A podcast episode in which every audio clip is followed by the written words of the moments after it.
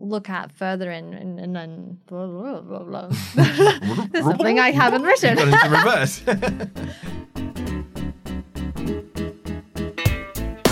Hello, everyone. My name is Simon Hunter. I'm the editor of the English edition of El País, and this is. ¿Qué? A podcast from El País that tries to break down the nitty gritty of the most WTF Spanish news stories. Whether you're frying on the beaches of the Costas, taking refuge in the cool Iberian mountains, or outside of Spain and simply obsessed with all things Hispanic, we are here for you. Estáis en las mejores manos. So sit back, relax, and let us break down all the Spanish stories that make you say, just how do they train Spanish children to stay up after midnight? As usual, I'm here with my colleague from the English edition, Melissa Kitson. Hello, Melissa. Hello, Simon. How are you? Good. Have you overcome your disappointment of your oh. failed Oh. weekend trip to Italy? Yes, I, I rocked up to the airport with an expired passport, mm. and that means you can't, funnily enough, catch a plane. But at least, you know, it was only a two day, three day little journey. But I'm sorry to my sister, Hermione. Sorry, Are we, are we doing um, village hall announcements? I'm sorry to my sister. Now that's um, yeah. I'm, I'm, I'm sorry as well. I was very disappointed on your behalf. This is episode four of season two. Um, Veronica is not here this week. Jose is here this week. I feel a little strange actually. I feel a little exposed and nervous. I'm not used to talking in front of someone that's not Melissa and, and Veronica, but we should do our best. I'm going to take my jacket off because it's yeah. We were talking about the summery weather last week, but oh my god summery weather has gone given way to uh, hay fevery weather in uh, Madrid at the moment. Everyone is suffering. I'm full of antihistamines and I can't sleep, so um, energy levels are a little bit low. But we shall try our best. So, as I annoyingly said last week, I'm going to repeat it this week. Please rate our podcast and leave a comment, whether you like it or not, and share it on social media. Get the word out. You can email us at englishedition at elpais.es or you can tweet me at Simon in Madrid using the hashtag Que Podcast. We got a, a tweet from El Caballer uh, last week, in the last week. Um, it says, Recently discovered your podcast. Great stuff. Perhaps the chattiness could be reined in. well, what you need to understand, El Caballer, is that uh, I am married to a Spanish woman, and uh, my particular Spanish woman doesn't often let me get a word in. So this this is like a luxury for me every week to come in here and, and chat away without being interrupted. Hello, Rossa, another village another village hall announcement. Um, El Caballer says, I'm good with the chattiness as long as the news side predominates, 75% or more. Thank you very much for that, El Caballer. Then we had a message from Jacob Rosenfeld. Uh, Simon in Madrid, thanks for the podcast. I've now listened to all the episodes and will promptly recommend it to my high school Spanish teacher colleagues here in Denmark. Muchas gracias.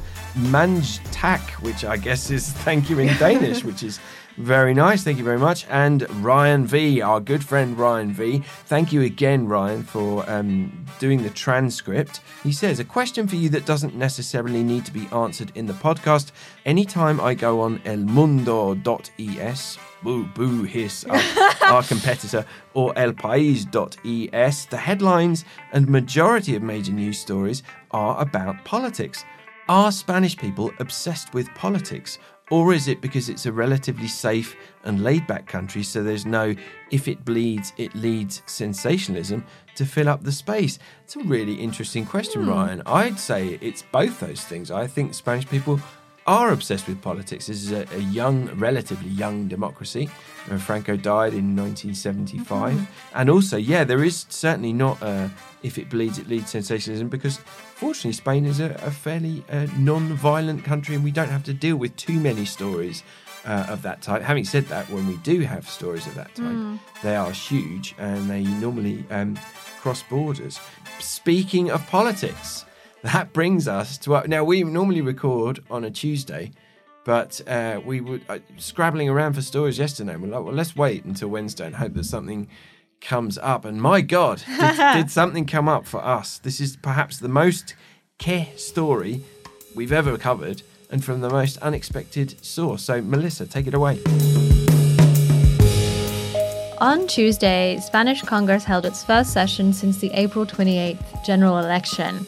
And what a colorful session it was. uh, so, Congress has never before been so fractured. The power dynamics of the lower house have completely changed. The Spanish Socialist Party now has the highest number of seats, not the Popular Party.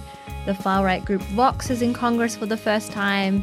And making things even more interesting, there are four Catalan separatist leaders who are being held in custody for their role in the 2017 separatist drive who have also been elected as deputies. Los diputados que están en prisión son diputados porque la ciudadanía ha votado para que sean diputados y deberían poder eh, representar a los ciudadanos que les han votado con libertad. Yo siempre he dicho que esta prisión provisional no tiene sentido y que estas personas deberían estar en libertad. And just, you know, to throw things more into the mix, uh, two Vox deputies are lawyers and they're actually representing the far right party in their private prosecution against the separatist leaders. In other words, you have the separatists on trial and the lawyers prosecuting them in the same space in Congress. So, understandably, this very complex background has led to a number of tense scenes on Tuesday, particularly over the oaths used by deputies to be sworn into office. Traditionally, newly elected deputies are asked to swear allegiance to the Spanish Constitution, the standard response is yes, I promise, or yes, I swear. Almodóvar Barceló Agustín. Alonso García María Luisa. But in this session, political parties came up with their own twists on the oaths. So Vox leader Santiago Abascal said, For Spain, I do swear. Abascal Conde, Santiago. Members of Podemos swore for democracy and social rights. Iglesias Turrión Pablo. And a deputy from the Green Group Equo took their oath for democracy, for social rights, and for the entire planet. Representing the entire planet from Spain's Congress. Well done.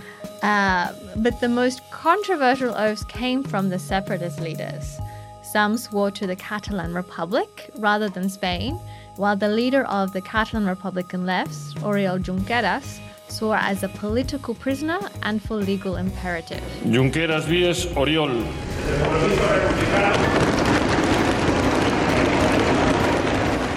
Now, this did not go down well with the right wing parties in Congress. The right wing opposition are angry that the separatist politicians are even allowed to become members of Congress. The leader of Ciudadanos, or Citizens, Albert Rivera, said earlier We believe that individuals who face criminal proceedings, who try to stage a coup and liquidate national sovereignty, cannot sit in parliament and earn a public salary. Yo creo que es indigno para el pueblo español que los que han intentado dar un golpe de Estado se sienten en un escaño y cobren dinero público de todos los españoles. So the issue of the, the Catalan separatists is going to be an issue about whether they're suspended or not. And in a separate kind of aside, the session also saw Socialist Deputy uh, Batet elected as Speaker of the lower house with a simple majority of 175 votes. Ninguno de nosotros individualmente, ni ninguno de nuestros partidos por sí solo, representa en exclusiva a España. In her acceptance speech, she said, Each one of us is part of the people, but we are not the people. Somos del pueblo, pero ninguno somos el pueblo. Now, her appointment is a reflection of how women in this particular Congress have gained a much greater representation. The new Congress has the highest number of female deputies in the country's history. Of the 355 deputies, 166, or 47.4%, are women. This makes Spanish Parliament the EU leader in gender parity and the fifth in the world, according to figures from UN Women. But while it may be the most gender balanced Congress, as I mentioned before, it is also the most fractured. And there are serious questions now, particularly given all the tensions on this first day of the session, about how all the conflicting interests are going to influence the new political term. Hmm. It was a bizarre day. There was, we're not going to be able to cover everything weird that went on. But the first thing I'd like to talk about is the stunt, because you can only describe it as such that Vox uh, pulled off.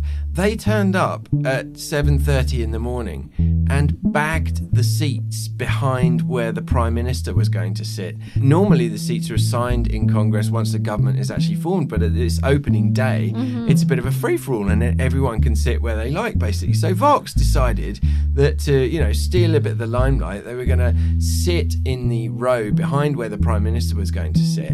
Um, the socialists realised what was going on and alerted to this. Um, a socialist deputy basically arrived at eight o'clock, and while well, I mean, this is just, I can't believe I'm even describing what happened, the, the, the story. While, while uh, Javier Ortega Smith, who's the one of the lawyers that you were mentioning in the uh, Supreme Court case, while he was stood up and out of his seat, this socialist deputy just, you know, went and sat in the seat and he stayed there for seven hours. He, he, he, was there for seven hours for the whole day, uh, uh, you know, stuck between uh, these um, uh, deputies for, for Vox. He basically said, you know, well, look, there was a, there was a point where they were going to have to get up and vote, and they he's he, according to, to, to the socialist deputy, he said to them, well, look, you know, if I when I get up to vote, if you steal my seat, I'll just do the same when, you, when you get up to vote. So a very mature start to, to this uh, this uh, of Congress.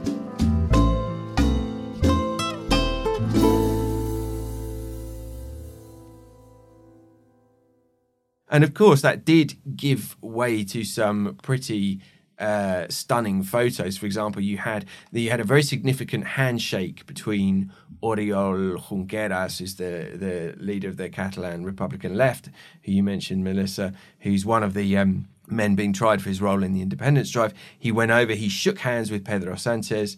He said to Pedro Sanchez, "We need to talk, or we should talk." And Pedro Sanchez said no te preocupes, don't you worry. And, you know, people, the same people that have been bashing Sanchez for having had any kind of negotiations or talks with the Catalan separatists were back on it yesterday, saying, oh, well, this just shows how, you know, Sanchez is going to capitulate to the uh, Catalan.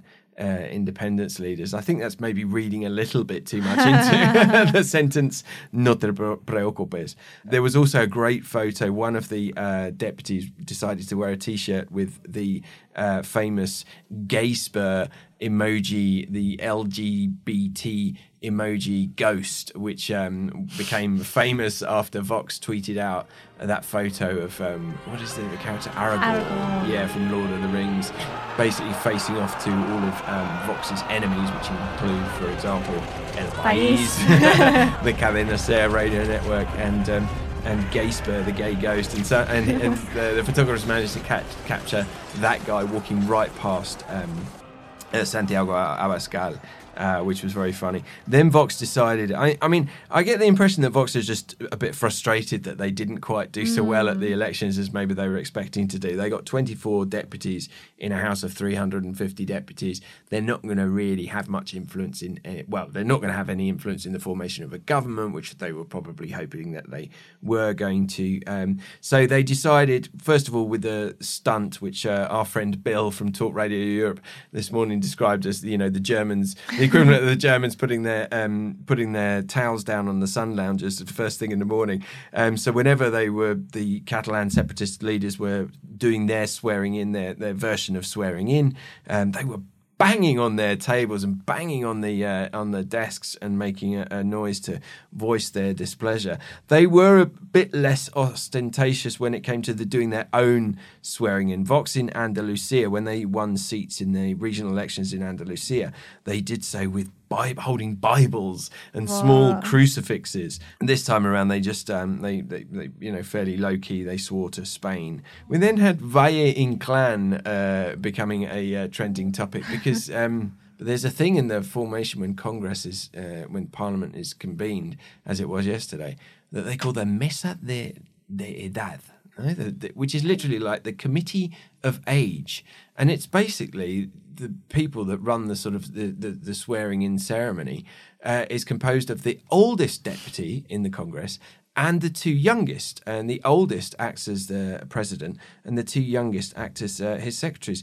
And this chap, Agustin Zamarrón, who, who has run three times as a deputy in the elections, never expected to win, uh, but actually won a seat. And he turns out to be the oldest uh, uh, deputy in the Congress. Also, a, a, a dead ringer for the uh, Spanish uh, writer Valle Inclán. So Valle Inclán, he, he you know has this long white beard and these glasses, and just does look like someone from another time. Spoke like someone from another time as well, and immediately became the hero of the session yesterday. A ver si se ubican, porque hemos creado aquí una cola más grande que la del pan cuando la carestía. Respeten la circulación y tránsito de la Cámara, que propendemos a la trombosis otra vez.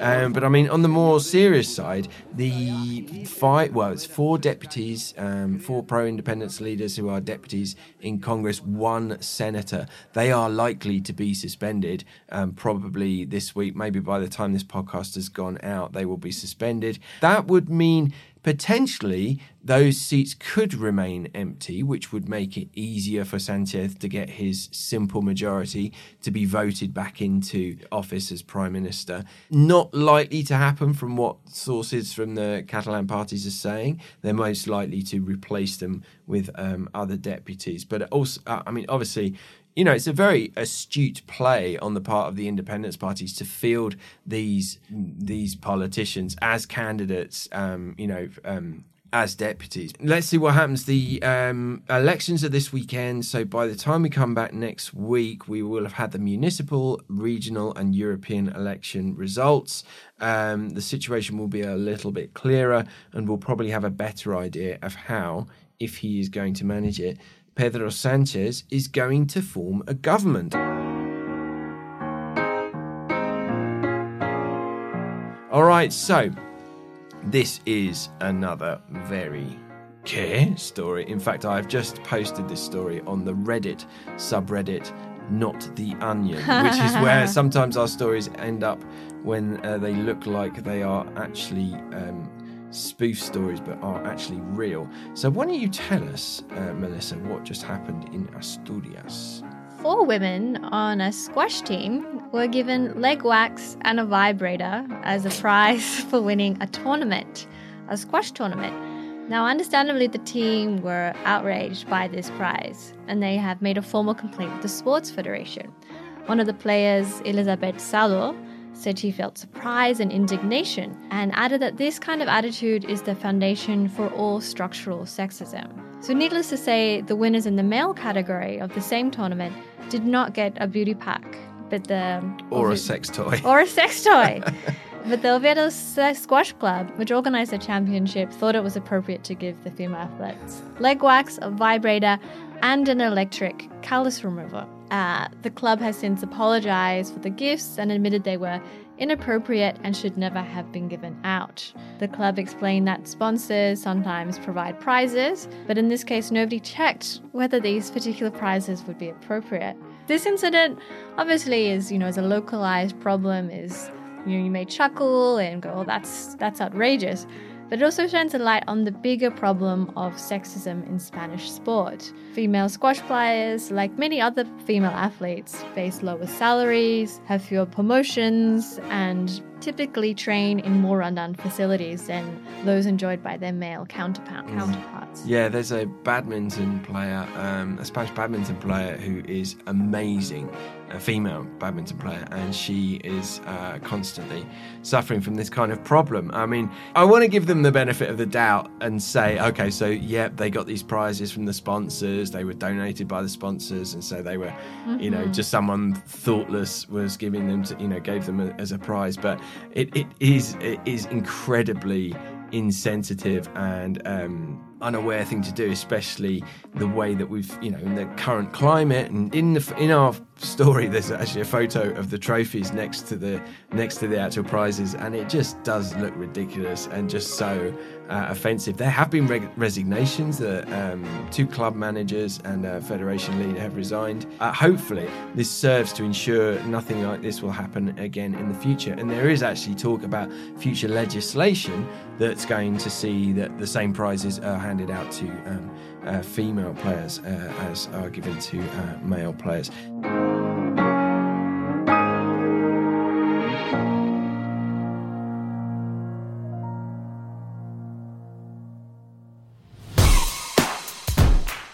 Right, well, those were our two stories for the week. My name is Simon Hunter. I'm Melissa Kitson. And this was ¿Qué? A podcast that tries to explain what happens in Spain to those of us who sometimes get a little bit lost in translation. This is an El País production. It was recorded right here in the El País newsroom with a very strange man with a beard. uh, you can listen to it on your favourite podcast app. You can also request it via Alexa, Siri, or your Google Assistant. We'll be back next week with a brand new host of issues. Thank you for listening. Adios. Ciao.